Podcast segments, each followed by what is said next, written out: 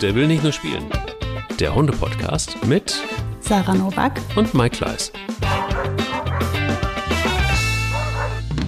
Das hast du fein gemacht, Sarah, dass du den Weg hierher gefunden hast und äh, gleich an diesem schönen Morgen, das ist wirklich fein. Guck mal, hier, nimm mal, hopp.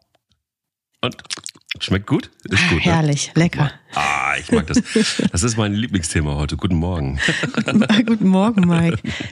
Aber ich finde, die Belohnung war jetzt ein bisschen halbherzig, muss ich jetzt mal ehrlich sagen.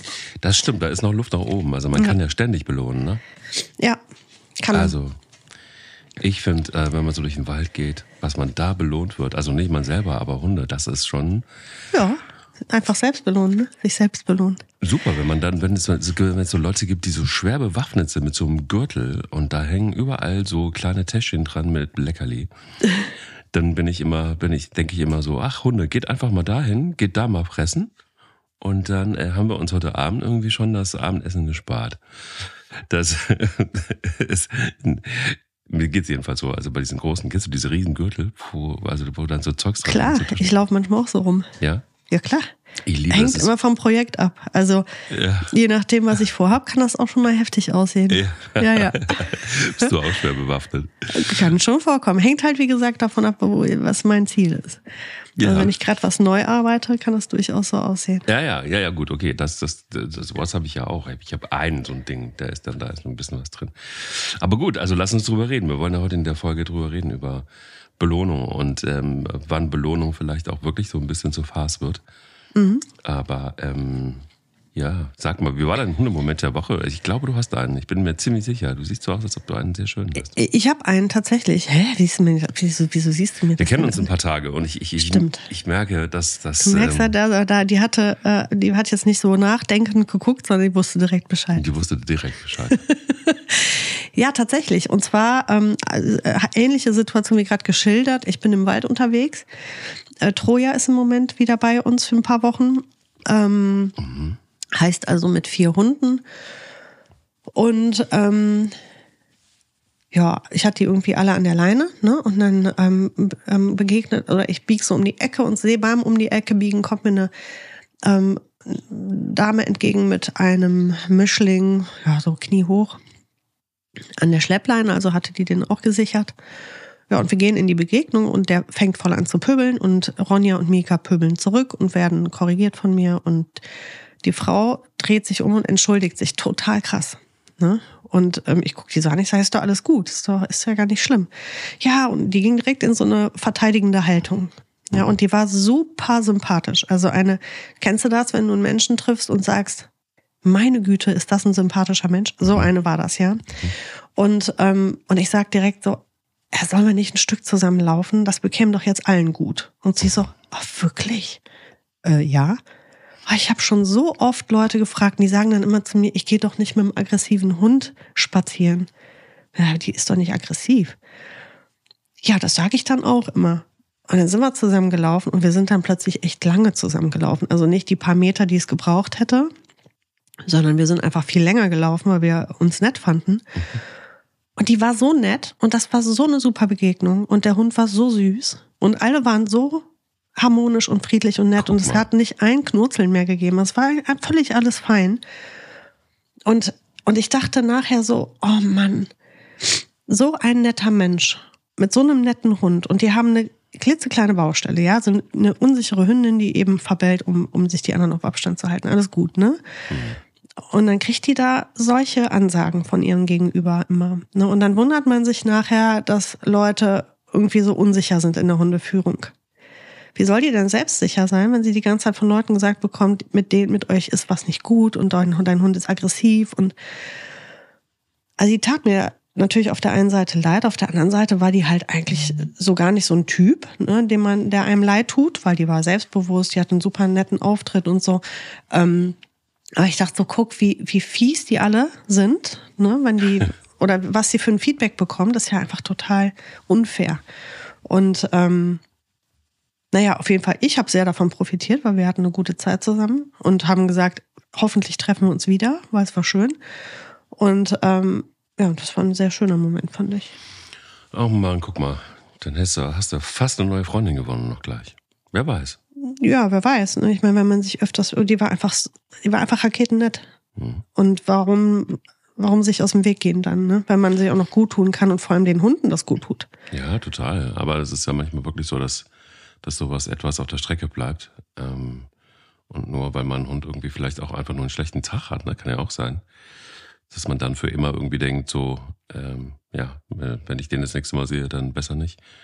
Super Mhm. schade, aber toll, dass es geklappt hat. Super gut. Ich Super fand's guter total schön. Hundemoment. Mhm. Und bei dir? Und bei mir war es so ein bisschen, boah, wo ich dachte, es gibt ja so Momente, nicht wo du nette Menschen triffst, sondern wo du denkst, so, ähm, ein Familienmitglied kümmert sich irgendwie so gar nicht um den Hund. Den eigenen. Also so gar nicht. Und ähm, liebt den Hund abgöttisch, glaubt aber, ähm, so bin ich übrigens heute auf das Thema gekommen, dass es gut ist, den Hund andauernd zu belohnen, glaubt aber, dass es, an, dass es gut ist, den Hund total zu vertüddeln und, und, und zu überlieben, quasi, quasi.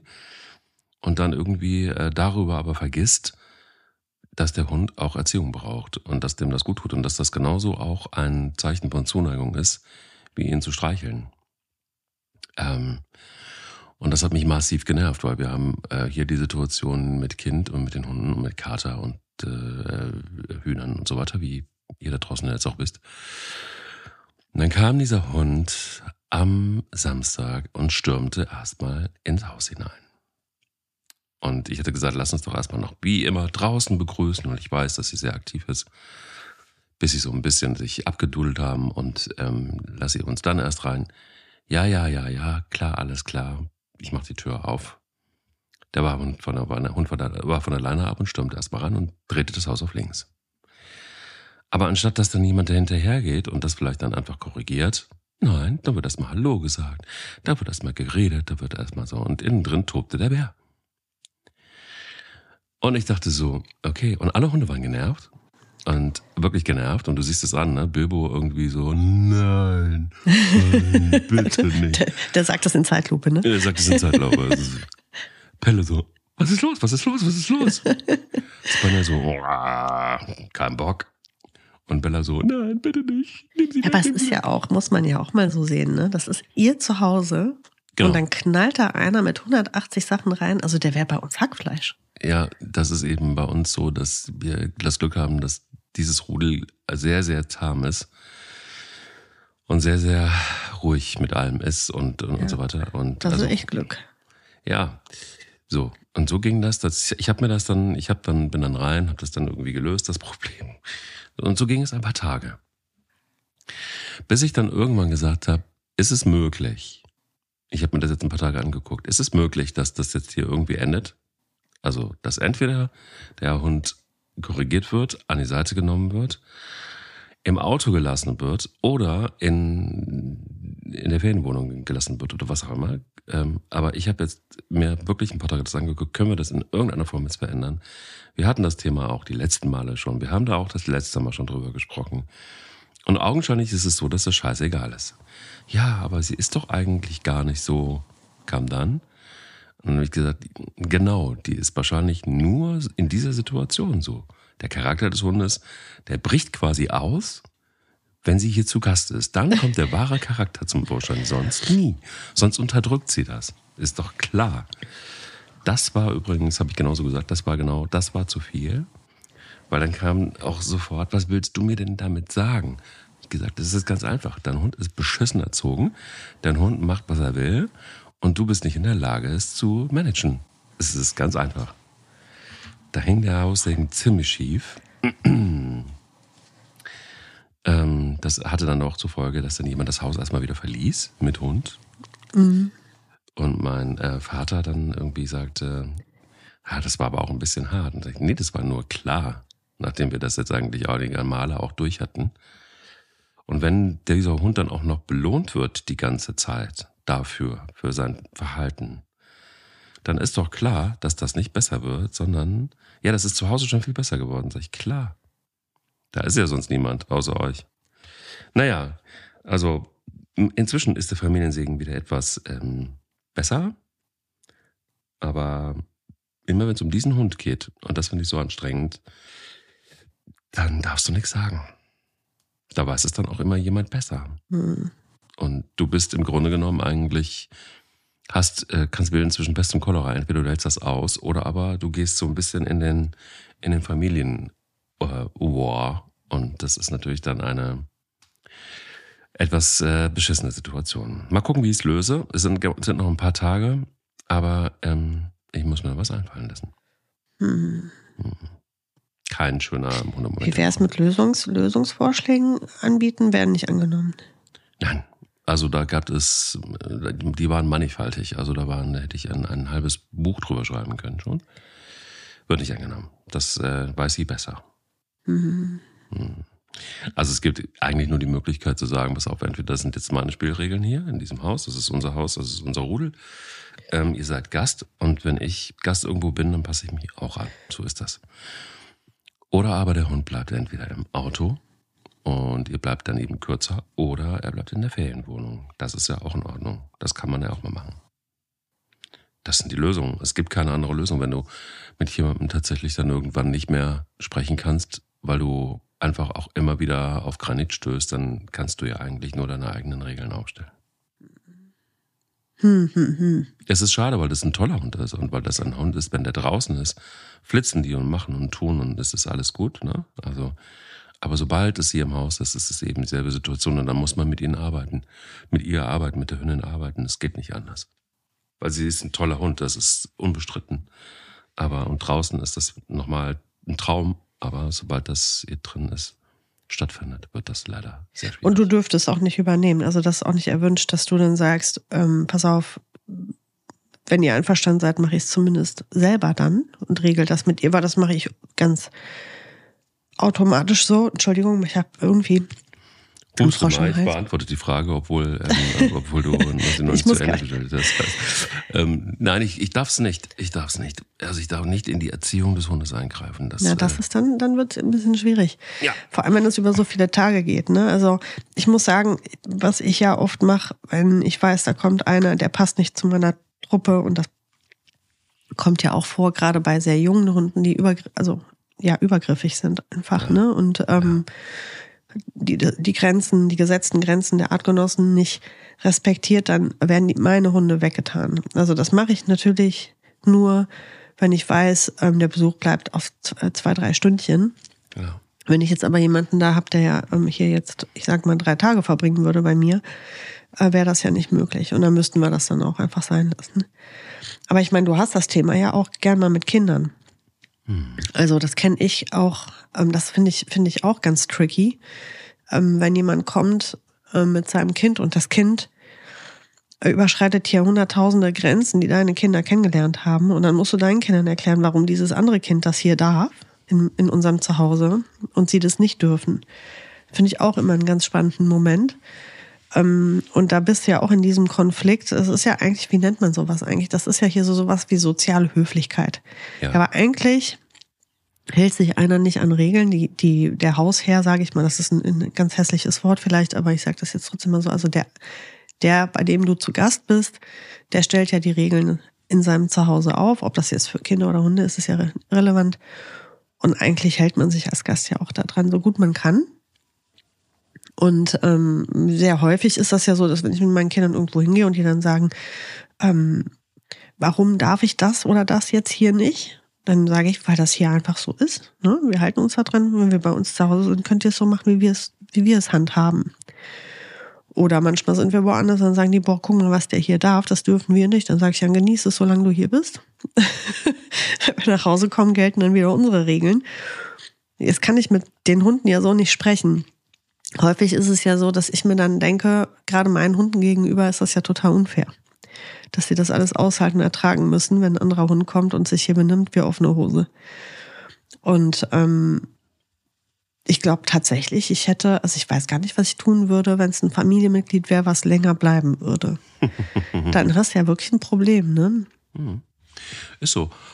Aber das ist, also ich finde es gar nicht so problematisch, weil am Ende, am Ende, du hast ein ganz schönes Beispiel ähm, herbeigezogen mit den Kindern. Es ist halt einfach, ähm, es ist, es ist nicht wahnsinnig demokratisch, aber zu sagen, es ist mein Zuhause. es ist das Zuhause so, dass das hier mit uns allen funktioniert und das äh, finden wir auch gut so. Und äh, komischerweise ist es auch so, dass immer mal wieder auch andere Hunde zu Besuch kommen. Und da funktioniert das überhaupt, da ist das gar kein Problem. Also scheint es ja irgendwie augenscheinlich so zu sein, dass es nicht unbedingt jetzt hier an der Situation liegt, sondern es liegt daran, dass der Hund einfach nicht erzogen ist. Und dann ist es so, dass wenn du dann auch nichts machen kannst und nichts machen darfst, dann, dann bleibt dir nichts anderes übrig, als sehr oldschool zu sagen, ihr, ihr habt ja die Möglichkeit, ihn zu erziehen und das hinzukriegen. Ihr habt ja die Möglichkeit anzugreifen. Und es ist jetzt eine ganze Woche, die ihr hier seid, also nicht jetzt ne, auch in der Ferienwohnung. Also ihr könnt im Grunde genommen jetzt auch ähm, immer mal wieder üben. Das wäre ja auch eine Maßnahme. Macht ja auch Spaß. Und ähm, klar ist das im Urlaub natürlich dann auch doof, wenn man Arbeit hat mit dem Hund, aber so ist das, wenn man einen Hund hat. Ja, Arbeit ist ja jetzt ein falsches Wort, finde ich. Naja, das ist schon, also es ist im, im, äh, ja, definier wie, wie, du willst. Es ist, es ist ja schon Arbeit, jetzt anzufangen und so. Du müsstest diesen Hund wirklich auch arbeiten mit anderen Hunden. Ja, ich weiß, was du meinst, aber wenn man sagt, jetzt habt ihr Urlaub, müsst den Hund arbeiten, dann klingt das ja negativ. Eigentlich könnte man ja sagen, ihr habt jetzt Urlaub und, und habt jetzt endlich Zeit. ähm, äh, euch damit zu beschäftigen und dürft das jetzt endlich in Ruhe arbeiten. Ja, ja. Ähm, ja, ja, aber genau genommen, wenn die ja mit der Einstellung an die, an die Sache drangehen, dann kann das ja nur in die Hose gehen. Das darf denen ja nicht lästig sein, den Hund in Ordnung zu bringen. Das ist aber leider genau so und mhm. es ist ähm, alles stressig und das ist das ganze Leben ist äh, stressig. Naja, es ist auch im Grunde genommen ähm, äh, könntest du drei Podcasts daraus machen, also drei Episoden. Es ist, wie es ist. Ähm, es ist, geht, geht dann tatsächlich irgendwann nur so, dass du sagst, ähm, hier, ist es, hier läuft es so und ihr müsst jetzt gucken, wie ihr das hinkriegt. Also es ist nicht, liegt ja nicht in meiner Hand. Leider. Ja. Aber was mich, also was mich tatsächlich wirklich einfach auch daran so wahnsinnig macht, ist, dass dieser Hund an Stellen dann eben einfach auch belohnt wird für sein Verhalten noch. Und das ist äh, wirklich tatsächlich auch zum Thema ähm, die, da wird zugeguckt und ja, toll machst du das. Wirklich klassisch. Also dieser Hund rastet aus und, und, und fordert irgendwie Hunde auf zum Spielen, die keinen Bock haben. Und das ist, ähm, wie, wie süß das ist und wie toll das ist. Und da ist kein Leckerli im Spiel, Gott sei Dank, weil sonst wäre ich wirklich völlig ausgerastet. Aber da wird dieser Hund dann bestärkt und auch gelobt, dass er das, dieses Verhalten zeigt. Und so kam ich drauf. Also, wann tun wir eigentlich unseren Hunden einen Gefallen damit? ähm, zu belohnen und wann ist es eher kontraproduktiv. Wir haben immer mal wieder drüber gesprochen, aber in der Dichte noch nicht. Und ähm, ich glaube einfach vielleicht noch mal drauf einzugehen und, und, und auch so ein bisschen davon zu erzählen, was passieren kann, wenn man das Belohnungsprinzip inflationär einsetzt, äh, wozu das führen kann, ist vielleicht gar nicht so doof. Mm. Ja, ich glaube, gerade in dem Fall, den du gerade geschildert hast, glaube ich, ist auch die Frage, was genau lobt der Mensch jetzt, weil du äh, siehst ein Fehlverhalten und hörst den Menschen loben und sagst, es wird das Fehlverhalten gelobt. Und die Person, die lobt, hat in ihrem Kopf ja irgendwie was anderes drin. Ne? Also die sieht zum Beispiel vielleicht, ach guck, wie nett der ist mit den anderen Hunden. Der, der tötet die ja gerade nicht. Und das lobe ich jetzt. Oder der sagt, ähm, ja, ja, aber das ist ja verrückt, aber das ist so. Wenn du das hinterfragst, und das, das tue ich als Hundetrainerin ja immer wieder, wenn ich so ein Verhalten beobachte, dann frage ich natürlich, ne, was, äh, was genau hat dir denn gerade so gut gefallen? Du hast ja gelobt. Ähm, was genau hat dir da gefallen? Und dann ver versuch mal gemeinsam zu überlegen, ob der Hund auch dachte, ach, das, genau das wird jetzt gerade gelobt. Ähm, weil dann, wenn man diese Fragen stellt, relativ zügig wir uns einig werden, dass vermutlich doch ähm, der Hund das vielleicht anders aufgefasst haben könnte, als der Hundehalter sich das gedacht hat in dem Moment. Und das ist ja ähm, eins der größten Probleme in der Hundeerziehung. Wir denken, wir, wir sehen Verhalten und denken uns selber irgendwas zurecht, in der Regel sehr vermenschlicht. Und ähm, der Hund hat in dem Moment aber anders gedacht, wahrgenommen oder gehandelt und wird dann entweder bestraft oder bestärkt für ein Verhalten ähm, oder für eine Tat, für, für eine, eine Aktion, ähm, die eigentlich gar nicht belohnt oder bestraft hätte werden müssen. Nur weil der Mensch eigentlich an was ganz anderes gedacht hat. Also das klassische Beispiel ist ja, ich habe einen Leinenpöbler, ich laufe mit dem Leinenpöbler an einem anderen Hund vorbei, der frisst den nicht auf und, ähm, und ich lobe den. Ne, weil, weil der immerhin sind wir ja vorbeigekommen, ohne dass der komplett freigedreht ist mhm. und irgendwie stehend, ähm, sich würgend da dran. Und ich denke auch besser als gestern, also lobe ich. Aber eigentlich ähm, hat der Hund sehr, sehr viele negative Gedanken in dem Moment im Kopf und die werden tatsächlich gelobt, vermutlich. Ne? Ähm, und wenn man, also ja, und deswegen ist das Thema Lob wirklich ein, sehr großes Thema, weil man muss da sehr achtsam mit umgehen, auch mit der Dosierung des Lobs. Und es gibt Dinge, die sind selbstverständlich, auch wenn wir uns darüber freuen, sind die so selbstverständlich, dass wir sie nicht loben sollten. Weil das wird dann auch irgendwann inflationär mit dem Lob und dann verliert das auch einfach an Wert, wenn ich es dann brauche. Was ist mit den Menschen, die quasi, und die kenne ich, die quasi immer irgendwas in der Tasche haben und äh, die ganze Zeit irgendwie am Füttern sind und die ganze Zeit irgendwie ähm, in Situationen, wo du sagst, so, da, ja, das muss halt einfach funktionieren. Also da muss ich jetzt irgendwie nicht noch äh, äh, zehn Leckerli hinterher schmeißen.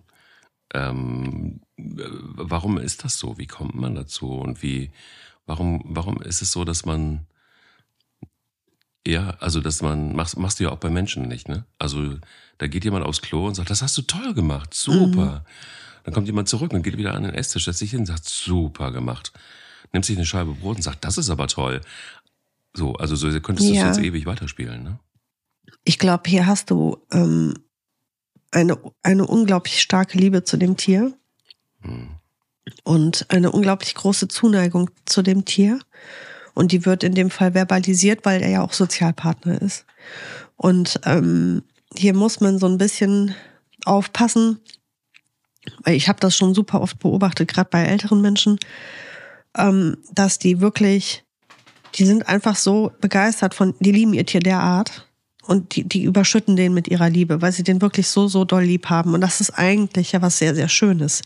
Ja. Man will das ja auch eigentlich gar nicht kaputt machen. Und dann muss man mit Fingerspitzengefühl den Menschen erklären, dass das ähm, ja, dass das den, dem Verhältnis zum einen ein bisschen schadet, ne, auch das, dem Hund schadet das oder das schadet der, der Tatsache, dass man ja möchte, dass der Hund einen auch wirklich wahrnimmt, respektiert und versteht. Wenn ich aber permanent nur am Loben bin, verliert mein Lob einfach total an Wert. Das kann ich nicht ähm, das kann ich dann nicht vermeiden, wenn ich das ständig tue. Und an Stellen, an denen ich das aber total dringend brauche, weil ich ja vielleicht auch noch Weichen setzen möchte oder irgendein Verhalten, das mir wirklich wichtig ist, ähm, loben möchte, dann wird der Hund schon gar nicht mehr richtig hinhören. Ähm, das ist das eine. Dann, dann mit den Leckerchen. Also, ich, ich verwende Leckerchen total gerne, wenn ich etwas neu aufbaue oder eine große Aufgabe habe und ich benutze vor allem dann Leckerchen, wenn ich finde, dass das verbale Lob noch nicht gut angenommen wird. Oder vielleicht, es gibt auch Menschen, und das ist individuell und das ist auch, da ist jeder anders, die nicht richtig aus sich raus können beim Loben. Ne? Also da, da die, die können das Lob nicht gut verkaufen. Und dann ist es einfacher, ähm, auf ein Leckerchen überzugehen, um einfach Wiederholungen zu machen und zu konditionieren. Weil eigentlich würde ja das verbale Lob auch reichen, wenn unser Verhältnis da gut und aufgeräumt ist. Und ähm, wenn ein Mensch, gerade zum Beispiel ein Mensch, der, ich sag mal, mehr Zeit hat für den Hund, ja, also weil der vielleicht gerade nicht in der, in der wildesten Phase seines Lebens steckt, sondern ja, irgendwie keine 15 Kinder zu versorgen hat und zwei Jobs jonglieren muss oder so, sondern einfach, ich sag mal, ein normal aufgeräumtes Leben hat, dann ähm, kann er sich sehr viel mehr damit beschäftigen, den Alltag des Hundes zu kommentieren. Wenn ich mit meinen Hunden spazieren gehe, bin ich im Kopf bei tausend Sachen. Also das kann auch ganz, ganz äh, unspektakulär sein. Das muss noch nicht mal Regelei sein, sondern ich denke dann vielleicht über die Baumart nach, an der ich gerade vorbeilaufe. Aber mein Kopf, der ist da nicht die ganze Zeit damit beschäftigt zu, zu gucken, oder oh, da, was macht der Hund? Der, ach, der schnuppert da, das hat er aber fein gemacht. Das, das kann ich doch jetzt auch mal direkt, mir plumpst mir direkt aus dem Mund raus. Das hast du fein gemacht.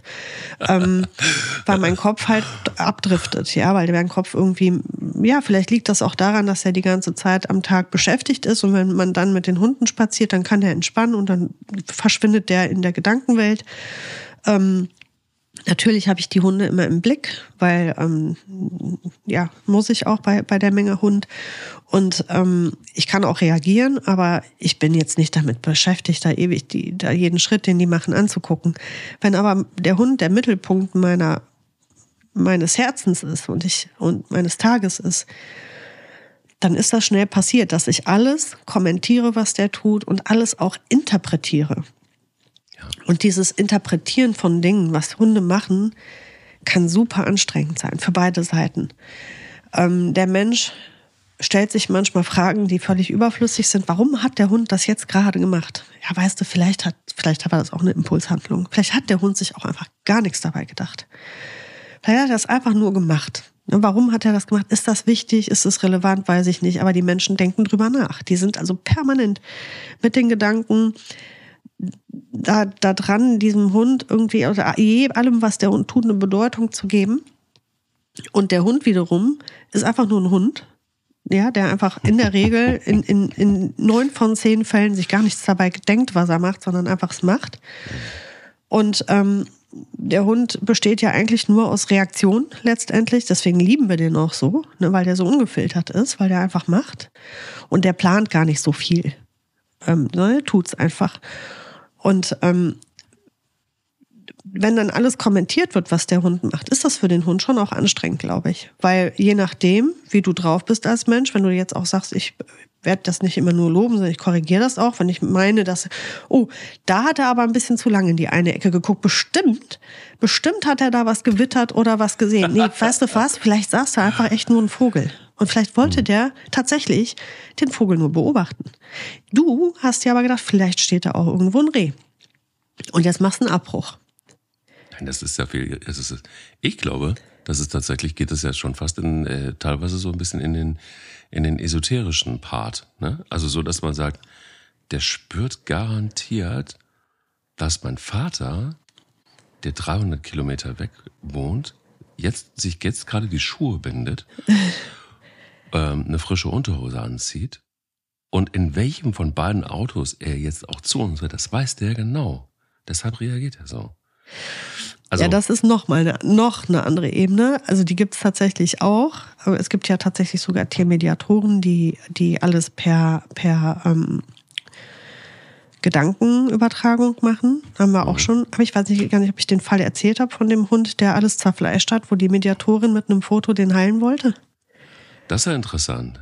Mhm, hat, hat die den auch belohnt dann aus der Ferne? Also, Klar, ja. alles. Die konnte ja mit dem kommunizieren. Wie, ah ja, über, über, über die Luft, also über Gedanken. So, über, ja, über die hat das, ich weiß nicht, wie sich das nennt, kann ich nicht sagen. Mediatorin halt, ne? Und mhm. dann hat die, hat die sich mit dem Hund derart gut verstanden, dass als der Hund dann eingeschläfert werden sollte, weil der wirklich hochgefährlich war, der Hund, der hatte wahrscheinlich das, ähm, dieses Retriever-Collar, was da mal immer im Gespräch war, ob das jetzt also nachweislich kann man das jetzt nicht sagen, aber auf jeden Fall war davon die Rede, weil das wirklich derart un unberechenbar und unkontrollierbar war und richtig dicke Schäden passiert sind, dass sie halt gesagt hat, nee, ich nehme den noch, den Hund, weil wir haben da eine Ebene, das, passiert, das passt.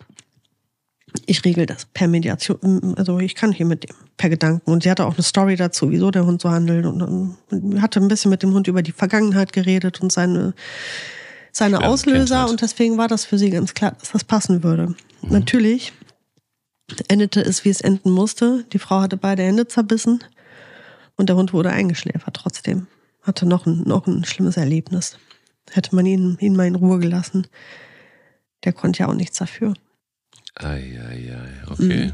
Ja, aber also das dazu, das ist natürlich nochmal, aber so, so abgedriftet meine ich das noch nicht mehr. Ich meine das wirklich so, also eher so wirklich ernst genommen. Also nicht, nicht in dieser ähm, esoterischen Schiene, sondern wirklich, dass die Leute halt einfach wirklich immer sich die Frage stellen, warum macht mein Hund das?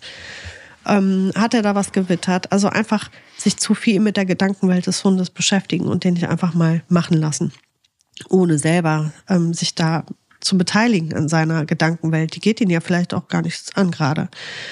Und ähm, solange mein Hund es sich an meine Regeln hält, die ich da aufgestellt habe, und ich versuche die ja auch so gut und so gering zu halten, dass mein Hund das gut leisten kann, lasse ich den einfach machen. Ne? Ähm, ich kann ja nicht, ich kann ja, oder ich muss auch nicht wissen, was der immer gerade denkt. Und ähm, das ist halt, glaube ich, so wenn du dann an dem Punkt bist, wo du dir diese Fragen ständig stellst und wo du immer damit beschäftigt bist, dann lobst du halt auch schnell, weil du ja in das, in das, in die, die Gedankenwelt des Hundes etwas reininterpretierst, was du jetzt positiv dir denkst.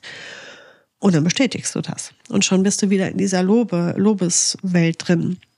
Und Lob ist ja, also, ähm, ich finde Lob unglaublich wichtig. Ich finde, das Total. ist der größte und der wichtigste Teil der ganzen Hundeerziehung. Mhm ähm, sollte auf Lob basieren ähm, oder auf Nichtstun. Also Nichtstun ist akzeptieren, ist aber nicht fördern. Loben ist verstärken. Und ich versuche ja, möglichst alles nur mit diesen beiden Strategien zu bewältigen. Und nur an den Stellen, wo ich hier nicht weiterkomme, gehe ich hin und werde jetzt noch einen, ich sag mal, einen, einen ähm, Verstärker reinbauen, indem ich was wegnehme, also einen strafenden Verstärker, wie zum Beispiel eine Belohnung auslassen oder mit der Stimme streng werden, also ein Hinzufügen einer Strafe. Ähm, das tue ich immer nur, wenn mir nichts anderes mehr einfällt, wenn die anderen Strategien nicht funktioniert haben, also ignorieren und loben. Aber ähm, eigentlich versuche ich ja zu sagen, ich, ich fördere das gewünschte Verhalten und lasse das unerwünschte Verhalten einfach unkommentiert. Ja, oder kommentiere das unerwünschte Verhalten negativ.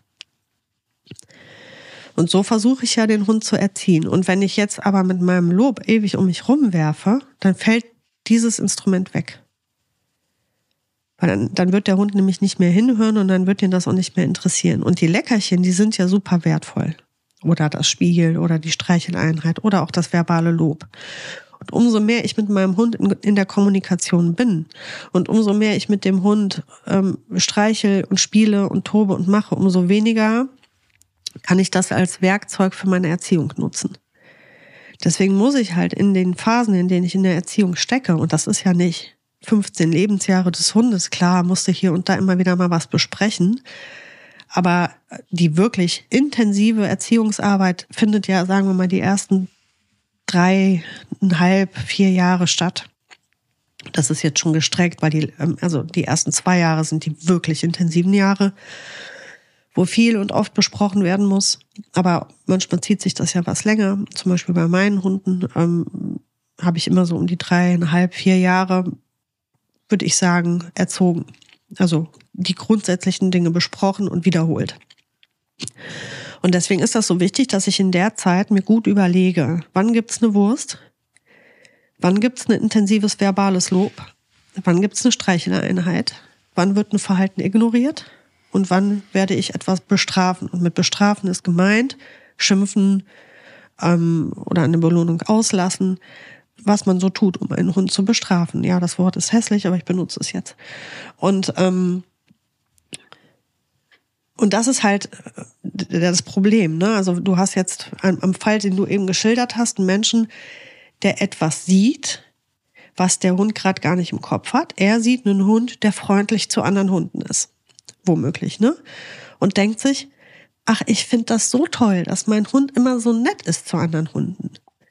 Es gibt ja so viele Hunde da draußen, die knurren und die wollen nicht und die finden das doof mit anderen. Und guck mal, wie nett mein Hund ist. Die macht ja immer Spielaufforderungen. Guck, wie freundlich die ist. Und genau, das möchte ich jetzt genau, loben. Genau. Das ist im Kopf des Menschen drin. Faktisch lobt die gerade eine absolute Grenzüberschreitung Artgenossen gegenüber. Aber das sieht sie ja gerade gar nicht. Oder er, ich weiß ja nicht. Ne? Aber ähm, ja, ja. und das ist halt so das, das Thema beim, beim Loben, beim Bestrafen, beim Erziehen eines Hundes, stell dir immer die Frage, was denkt gerade der Hund tatsächlich, was passiert? Und was denkt das Gegenüber des Hundes, was gerade passiert? Weil wenn du dir das Gegenüber anguckst und das hat keinen Bock auf deinen Hund und dein Hund macht gerade eine ganz nette Spielaufforderung, und du die Gesamtsituation anguckst, dann passt das jetzt gerade gar nicht zu loben. Ja, es ist, es ist ja ganz oft leider auch dieses Schubladendenken wird ja oftmals einfach auch komplett bestätigt, dass Hunde leider dann irgendwann auch äh, eventuell mal so ein bisschen wirklich Kindersatz sind und da wird dann, ist dann ein Hund eine Projektionsfläche, die der Hund natürlich überhaupt gar nicht erfüllen kann. Und das ist ähm, in dem einen oder anderen Fall ist hier auch so, die Kinder sind aus dem Haus und ähm, und, und, und der Hund ist tatsächlich wirklich eine Art von Ersatz, weil die Trauer auch, dass die Kinder aus dem Haus sind, relativ groß ist und ähm, auch der tägliche Umgang mit den Kindern nicht mehr gegeben ist. So, das heißt, da entsteht dann auch ein Vakuum. Das verstehe ich auch total. Also ich kann das nachvollziehen. So richtig verstehen kann ich es nicht, aber nachvollziehen kann es. Ähm, was dann da aber passiert, und ich glaube, das passiert halt einfach auch wahrscheinlich millionenfach in Deutschland. Ähm, aber das ist natürlich dann schon auch krass, weil jeder weiß vom, vom Kopf her, dass das beiden Seiten nicht gut tut, weil der Need auf der einen Seite ist, sollte vielleicht behandelt werden in irgendeiner Form. Da sollte man sich drum kümmern, warum ist das so.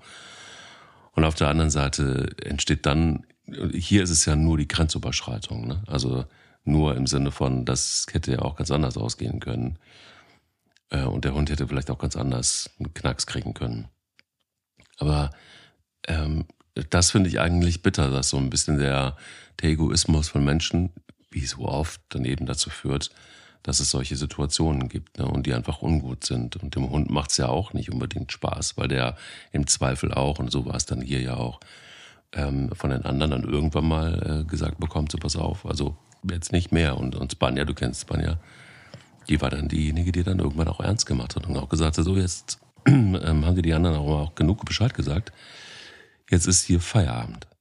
Und das finde ich so schade, weil man könnte das ja alles anders auch und gut und besser aufgleisen, so wenn man sich da so ein bisschen drum kümmert, wenn man, wenn sich der Mensch dann um seine Einsamkeit kümmert, wenn äh, man sich um den Hund kümmert und um eine, eine, eine schöne Hundeerziehung kümmert, äh, wo man vielleicht auch was kompensieren kann. Es ist ja auch total okay, was zu kompensieren mit einem Tier. Wenn man das auf eine gesunde Art und Weise macht, finde ich das überhaupt nicht verwerflich. Aber ähm, da fällt einem natürlich dann sofort immer das Bild von der alten, alten Frau ein, die, die die ganze Zeit irgendwie ihren Hund dick füttert, weil der, der eine in einer Tour irgendwelche Leckerlis kriegt. Und, ähm, und ja, na, natürlich ist das ein Problem. Und natürlich ist auch ein Problem, dass, ähm, dass das dann irgendwann, wenn du jetzt einfach nur auf das äh, Körperliche gehst, diese Hunde oftmals einfach auch wirklich viel, viel zu dick sind. Weil das, was sie so kriegen über den Tag, natürlich nicht abends abgezogen wird vom Futter, sondern es ist auch, ja, da hat man dem Hund was Gutes getan, ne? weil man mhm. ihn belohnt hat den ganzen Tag lang und abend kriegt er nochmal richtig schön nochmal die äh, 300, 400, 500 Gramm Trockenfutter je nach Größe.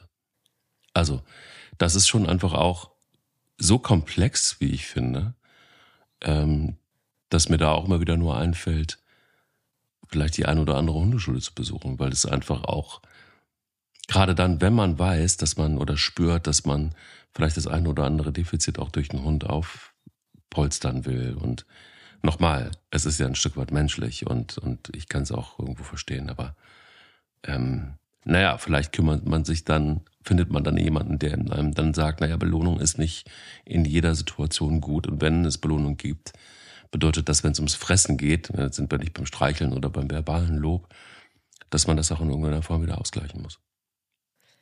Du hast halt ähm, so eine direkte Reaktion des Hundes mhm. bei der Futterbelohnung. Also du, du kannst, äh, das ist für den Menschen am einfachsten zu spüren, dass du hier dem Hund jetzt eine Freude gemacht hast. Und das mhm. ist, was du möchtest. Du möchtest den verwöhnen. Entschuldigung, ich bin total erkältet. Und ähm, du willst ihm, also ich kann das, Entschuldigung, das Gefühl 100% nachvollziehen, dass man den Hund gerne verwöhnen möchte. Das kenne ich von mir und ich kenne das auch von mir als Mutter, die meine Kinder gerne verwöhnt. Ich liebe es, meine Kinder zu verwöhnen und ich liebe es, meine Hunde zu verwöhnen. Die Frage ist ja nur, wie ähm, verwöhne ich die? Also wenn ich Lust, wenn ich Lust habe, meinem Tier was wirklich Gutes zu tun, dann mache ich es wie letztes Wochenende, dann setze ich mich mit meiner Familie ins Auto, wir fahren raus und wir laufen 13 Kilometer. Mhm. Wir sind dann vier, fünf Stunden unterwegs, machen Picknick. Die Hunde haben null Leckerchen bekommen. Null. Nicht ein Leckerchen. Den ganzen Tag nicht eins bekommen. Die haben ihr Futter morgens, ihr Futter abends bekommen. Und die waren die glücklichsten Hunde der Welt abends. Ja. Ähm, das war halt, das war meine Art, die zu verwöhnen. Im Übrigen auch meine Kinder zu verwöhnen, die genauso einen guten Tag hatten. Ähm, das ist halt, wo, wo man oft sagt, diese falsch verstandene Tierliebe. Ich finde das immer so ein bisschen sehr gemein, wenn man das so sagt, aber das trifft schon ganz gut. Ja. Weil letztendlich denkst du, ähm, ich möchte meinem Hund was Gutes tun, weil ich den unglaublich liebe und deswegen gebe ich dem jetzt Wurst, weil dann freut er sich total und das ist ja auch sichtbar. Du gibst dem was, du siehst, dein Hund freut sich voll, der wedelt mit dem Schwanz, der umgarnt sich, der mal hüpft noch mal hoch und, und signalisiert dir mit seiner ganzen Körpersprache, wie, wie toll er das findet, dass du ihm jetzt die Wurst gegeben hast. Und das gibt dir das gute Gefühl, dass du dich toll um deinen Hund gekümmert hast. Fakt ist, hättest du mit dem ein Spiel gespielt, eine Sucharbeit gemacht, Frisbee geworfen, was auch immer du da als Hobby hast mit deinem Hund oder einen richtig großen Spaziergang gemacht, wäre das die größere Belohnung gewesen für den Hund die wäre auch höher im Wert. Ich bin mir sicher, dass wenn ein Hund so sprechen könnte wie wir und, und, und solche Fragen beantworten könnte und du würdest einem Hund sagen, pass auf, hier liegt 100 Gramm Fleischwurst oder vier Stunden spazieren über Wiesen und Wälder und Täler, wird jeder Hund sich für den Spaziergang entscheiden. Wenn er das so abstrakt greifen könnte. Natürlich ist das ein impulsiver, ein impulsives Lebewesen. Wenn er eine Wurst sieht, greift er zu. Aber, aber könnte er die Frage beantworten wie ein Mensch, dem du diese Frage stellst? Also entweder kriegst du jetzt von mir hier ein großes Stück Kuchen oder wir machen was richtig Tolles zusammen, ein paar Stunden, machen uns einen tollen Tag. Wer entscheidet sich denn dann für den Kuchen? Also kein Hund würde das tun, weil im, beim, beim Hund ist, also ja, außer die wirklichen Hunde mit ähm, körperlichen Einschränkungen vielleicht, ne? Aber jetzt, und ich sag mal, ein gesunder junger Hund, der dürfte gar nicht dick sein, weil er so geliebt wird, dass er viel spazieren geht. Weil wenn du deinen Hund richtig, richtig doll lieb hast, dann bewegst du den ganz viel, so viel mhm. du kannst. Weil das ist die größte Freude, die, die du dem Hund machen kannst. Und ähm, dich mit dem beschäftigen, mit dem arbeiten, mit dem spazieren gehen. Und das ist das Problem, dass oft siehst du das halt nicht so direkt. Ne? Der Hund beschäftigt sich auf dem Spaziergang ja nicht wirklich mit dir. Der beschäftigt sich mit sich und der Umwelt. Also hast du nicht diese direkte Reaktion. Du siehst nicht diese Freude, wie wenn du dem eine Wurst gibst. Wenn du dem die Wurst gibst, dann findet der dich ganz toll dafür, dass du dem die Wurst gegeben hast. Du erhältst ein direktes Dankeschön. Das tust du aber nicht, wenn du vier Stunden mit dem spazieren gehst dann hat er sich vier Stunden nicht wirklich mit dir befasst, womöglich. Hängt ja ein bisschen von eurem Verhältnis und euren Strukturen ab. Ähm, vielleicht ist er sogar jagen gegangen, hat sich komplett von dir abgewendet, hat dir noch schlechte Gefühle gemacht, weil der ist abgehauen. Ähm, und am Ende gehst du frustriert nach Hause, weil es eigentlich nicht geil gelaufen, der Spaziergang. Dein Hund hatte die geilste Zeit seines Lebens, aber der sagt nicht Danke. Verstehst du? Und ich glaube, mhm. das ist der Grund, warum Menschen Hunde dick füttern. Ja, nicht nur das. Ich glaube auch, dass das, ähm, also es, ich will die da vielleicht jetzt mal an der Stelle auch ein bisschen in Schutz nehmen. Ich glaube auch, dass es manchmal einfach auch Unwissen ist oder auch ein Missverständnis ist. Also ich ähm, finde immer wieder keine Worte dafür, wie viele ähm, Hersteller es gibt, die, die ihren, äh, auf Deutsch gesagt, Scheiß auch irgendwie bewerben. ähm, und es ist ja heutzutage nahezu alles Marketing. Insofern welches Leckerli, da geht's ja schon los, welches Leckerli kaufe ich denn nun? Ne? Ist es jetzt irgendwie das, was voller Zucker ist, voller Geschmacksverstärker ist und ähm, was auch noch günstig ist? Ähm, oder kaufe ich halt tatsächlich dann irgendwie was Hochwertiges? Und ähm, ja, und auch bei der Wurst ist natürlich auch, das ist nicht nur für uns teilweise viel zu fett, sondern das ist natürlich auch für, für Tiere oftmals viel zu fett. Also es ist immer natürlich das Maß, und da kommen wir wieder auf das Maß auch immer wieder äh, zurück. Das gilt für uns, das gilt für unsere Tiere. Dennoch, aber ich, ich finde tatsächlich dieses Überangebot nochmal, mein Horror mittlerweile ist, in den Fressnapf zu gehen. In so ein, in so ein Tierfuttermittelladen zu gehen. Weil du einfach gar nicht mehr klarkommst. Du kommst nicht mehr klar, weil du einfach weil du einfach wirklich ein Angebot hast, wo du denkst, so Leute, was ist denn eigentlich mit uns los? Brauchen wir das wirklich? Und in diesem Dschungel noch durchzukommen einigermaßen, jetzt geht's ja nur um, um, um das Leckerli, das du im, Hund fütterst, ja? finde ich gar nicht so einfach. Das ist das eine. Und das andere ist, dass eben ähm, wir, und da komme ich nochmal so zu dem, was du vorhin gesagt hast, dass wir, dass wir einfach immer wieder auch von der Menschseite rankommen. Also so dieser laxe Spruch, Essen macht glücklich. So, das muss doch auch dann den, den Hund glücklich machen. Also ich kenne viele, die genauso ticken und dementsprechend sieht der Hund auch aus.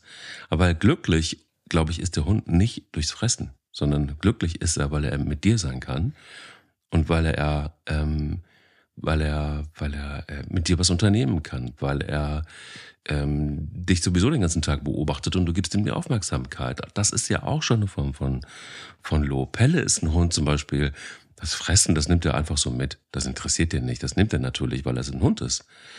Aber dass die, die wahre Freude für ihn ist, das äh, merkt man auch, wenn er Aufmerksamkeit kriegt, wenn er in irgendeiner Form was zu arbeiten kriegt, wenn er äh, mit dir sein darf. So, da ist Hundeglück am Start. Und ich glaube eben, klar, da ist natürlich eine ethische Frage, was macht unseren Hund glücklich? Aber du warst ja vorhin schon, fand ich, jetzt auf der perfekten, richtigen Spur mit den 13 Kilometern. Ja, und das ist halt dieses sich beschäftigen, das ist ja wie, wie bei Kindern, wenn ich denen Lolli gebe oder ein Eis, freuen die sich natürlich auch total. Klar. Wenn ich denen aber sage, wir gehen jetzt ähm, draußen Picknick mit Möhren und Äpfeln machen, dann ist das Picknick, das Abenteuer, viel, viel mehr wert als ein Eis. Ja. Meine Kinder würden sich niemals, niemals, niemals für einen Lutscher oder ein Eis entscheiden, wenn ich sage, wir gehen stattdessen auf den Spielplatz. Oder wir spielen hier ähm, eine Runde Mensch ärger dich nicht oder wir machen Spielenachmittag. Die würden sich immer gegen die Süßigkeit entscheiden.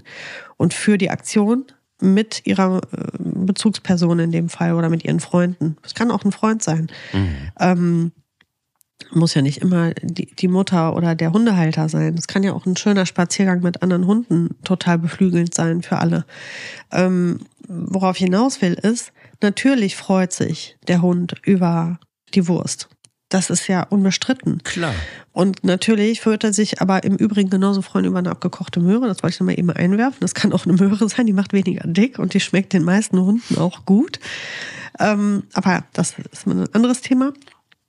Ähm, aber höherwertig ist eben eine Interaktion mit dir als Menschen. Und die kostet dich allerdings Zeit und Gedankenarbeit halt. Ne? Du musst dich halt, musst dir die Zeit nehmen, musst das umsetzen, machen und du musst vor allem erkennen, dass das tatsächlich Zuwendung ist und die viel höherwertiger ist als Futter. Und wie du eben schon sagtest, die Futtermittelindustrie und gerade hier diese ganzen, äh, ich, ich gucke ja Gott sei Dank gar keine Werbung mehr, aber ähm, ich erinnere mich gut an diese Werbung von irgendeinem ähm, Yorkshire Terrier vor so einem zer, zer pürierten, zerkochten Fleisch mit so Petersilie drauf, der so ganz fröhlich in die Kamera guckte, ja. Oder Katzen, die anfangen zu schnurren, wenn die ihr Essen sehen. Ja, genau, tolle Werbung. Ähm, ja, das funktioniert natürlich auch unterbewusst bei uns allen. Wir sind ja alle Werbeopfer, das ist klar. Mhm. Ähm, aber dafür müssen wir uns befreien, weil dafür sind wir jetzt weiter in unserem Wissen über die Tiere. Und wir wissen, dass, ähm, dass die andere Maßstäbe setzen. Und natürlich wird ein Hund, wenn du dem ein Stück Fleisch hinhältst, nicht Nein sagen. Aber wenn du ihm sagen könntest, lass uns mal vier Stunden spazieren gehen und was Geiles erleben, würde dein Hund sich wie Bolle freuen. Und das siehst du auch, wenn du die Leine nimmst und sagst, komm, wir laufen los. Dann freut sich jeder Hund. Das ist die erste direkte, das ist die direkte Reaktion.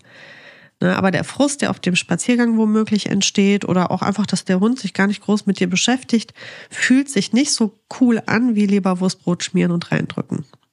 Da kommt halt mehr zurück in dem Moment für den Menschen. Und ich glaube, das ist das äh, Thema.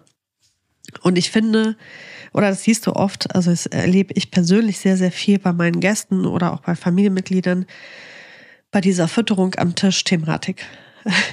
Das ist wirklich erstaunlich. Also Tom und ich ähm, reden ganz häufig drüber, weil wenn wir am Tisch sitzen hier als Familie, also wirklich, die Hunde juckt das wirklich gar nicht. Die, die sitzen irgendwo oder pennen, liegen in ihren Ecken und schlafen. Da ist noch nicht mal einer in der Nähe des Tisches. Mhm. Kommt ein Gast in unser Haus, habe ich alle, alle Hunde direkt um diesen Gast herum.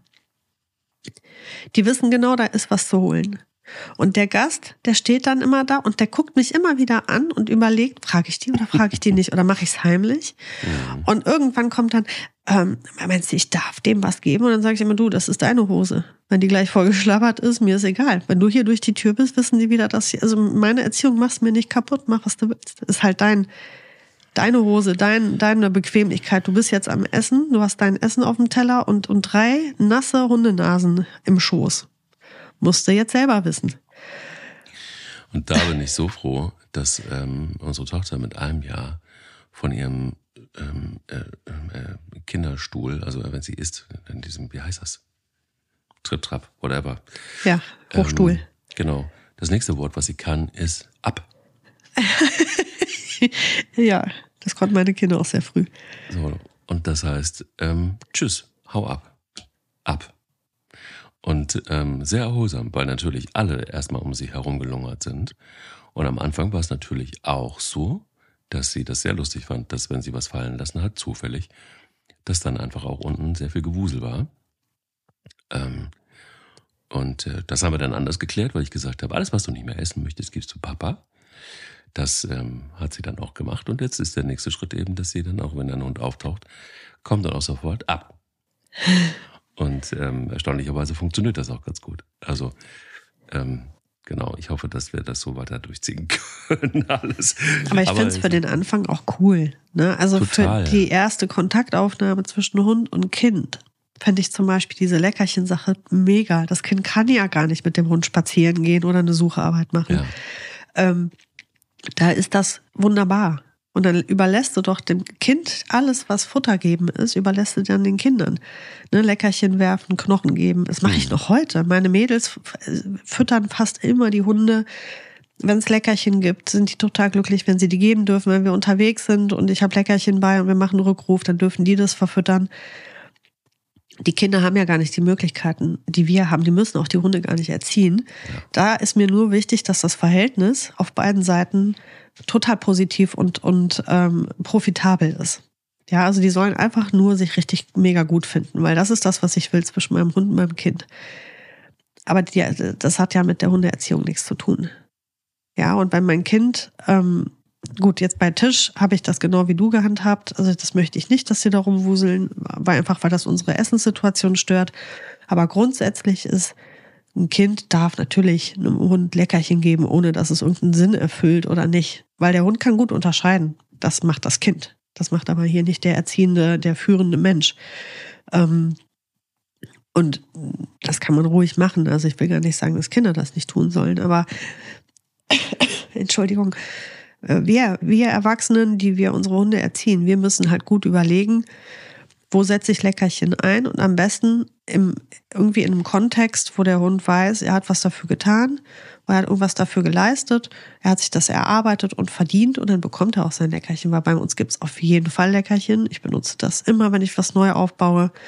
Wenn ich irgendwo hingehe, wo ich die Situation nicht einschätzen kann, nehme ich in der Regel auch Leckerchen mit. Nicht immer. Manchmal denke ich nicht dran. Ich bin inzwischen an einem Punkt, wo ich das weglassen kann, einfach. Ne? Aber in der ersten Phase, zum Beispiel mit Ronja und Mika, wie auch als Boogie früher klein war, also mit jedem Hund, habe ich immer was dabei gehabt. Immer. Weil wenn ich irgendwas hab, wo mein Hund mal über sich richtig hinauswächst, dann will ich dem auch einen Jackpot verpassen können.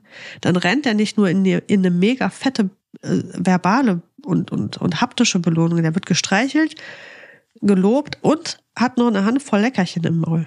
Das ist der Jackpot. Der Hund, der rennt und der wird sich das für immer merken. Ich verfluche bei Gott nicht Leckerchen. Wirklich nicht. Ich finde Leckerchen sind großartig. Ich benutze das viel. Allerdings äh, seltenst kaufe ich die. Also ich kaufe durchaus auch Leckerchen, aber wirklich selten. Ähm, ich mache das lieber mit Dingen aus meinem eigenen Kühlschrank. Die sind in der Regel höherwertig. Die Hunde lieben Menschenessen. Das ist ihre, es ist ja ihr Ursprung, wo wir im Übrigen noch mal ganz kurz einen kleinen Abstecher in die vegane Ernährung machen können. Da kamen viele Zuschriften, ob das denn ähm, artgerecht wäre und ursprünglich wäre, einen Hund, einen Hund überhaupt vegan zu ernähren. Das wäre doch eigentlich ein Verbrechen, weil der ist ja ein reiner Fleischfresser, wie der Wolf. Und da muss ich noch einmal kurz einhaken. Also sehr viele Studien belegen, dass der Hund nicht mehr ein Fleischfresser ist, sondern ein Allesfresser ist, wie wir Menschen. Der hat natürlich noch viel von dem Gebiss, aber ähm, er hat ja über die Domestikation sich hauptsächlich von Essensresten der Menschen ernährt. Also alles. Der, sein ganzer Organismus hat sich darauf angepasst, Getreide gut zu verwerten, Obst und Gemüse gut zu verwerten und Fleisch gut zu verwerten. Also er kann, kann das genauso gut wie wir eigentlich. Nicht, nee, es ist nicht der gleiche Organismus, aber es ist inzwischen auch eigentlich ein Allesfresser. Und das wird viel beobachtet, ähm, wenn die Studien gemacht werden. Wie ernährt sich der Hund? Guckt man sich ja Wildhunde an und die fressen zu einem sehr kleinen Anteil nur noch Fleisch, weil die kaum was gejagt kriegen. Die essen hauptsächlich ähm, Reste von Menschen und das ist seltenst Fleisch, weil der Mensch schmeißt einfach wenig Fleisch weg. Das isst er ja lieber selber. Und die ernähren sich viel von Obst, Gemüse, Wurzeln, Getreide und was auch immer da so anfällt oder was sie so finden. Und ganz viel Obst. Also, ähm, und die werden ja, wie wir wissen, gesund und alt und der Organismus hat sich halt eben im Laufe der Jahre gut angepasst daran. Von daher muss man das nochmal ein bisschen überdenken, wenn man sagt, vegane oder vegetarische Hundeernährung ist voll kriminell, weil das ist ja ein reiner Fleischfresser. Ob vegane Ernährung das Nonplusultra ist, das weiß ich nicht. Das habe ich auch im, im veganen Podcast da in dieser Folge zur veganen Ernährung gesagt. Das kann ich nicht sagen. Ich versuche das weil ich das moralisch interessant finde, das so zu tun. Wenn ich sehe, meinen Hunden geht schlecht, werde ich auf jeden Fall auch meine Hunde mit Fleisch ernähren. Ganz bestimmt. Ich werde dann mir ein Bein ausreißen, zu gucken, wo kriege ich das her, das Fleisch. Aber ähm, ich probiere das jetzt einfach. Ich bin begleitet durch Tierärzte. Wir prüfen das. Ich gucke, dass es den Tieren gut geht. Und wenn es denen nicht mehr gut geht, ändere ich das ganz sicher auch.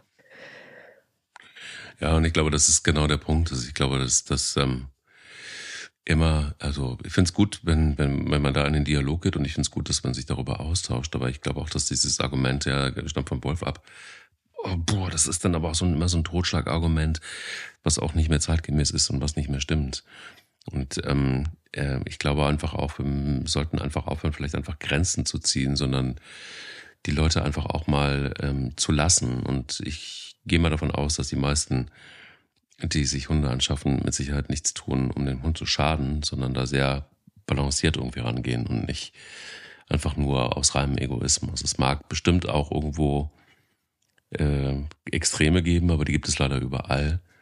Und ich finde auch tatsächlich, dass, ähm, wenn man sich das immer genauer anguckt und wenn man dann eben ein bisschen in die Wissenschaft reingeht, ähm, dann stimmt es genauso, wie du sagst, eben einfach auch nicht, dass Hunde nur mit Fleisch auskommen. Das ist einfach nee. Unsinn. Und das ist überholt. Es ist überholt und ich glaube auch, dass man sich, wenn man dann sich ein bisschen informiert, dann auch selber, selber drauf kommt. Aber gut, dass du das nochmal noch mal glatt gezogen hast. Das ja, das wollte ich nochmal dazu sagen. Ne? Und deswegen, um nochmal auf äh, das abzuschließen, das Lobthema und also loben was das Zeug hält, wenn es was zum Loben gibt und ansonsten Klappe halten. Gut, das ist doch ein schönes Schlusswort. Dann halte ich jetzt auch mal die Klappe, äh, gehe eine schöne lange Runde mit den Hunden und äh, nehme keine Leckerli mit. Verrückt. Und wir hören uns nächste Woche wieder. Freue mich drauf, Mike. Bis nächste Woche. Tschüss. Bis dann. Tschüss. Der will nicht nur spielen. Der Hunde-Podcast mit Sarah Nowak und Mike Leis.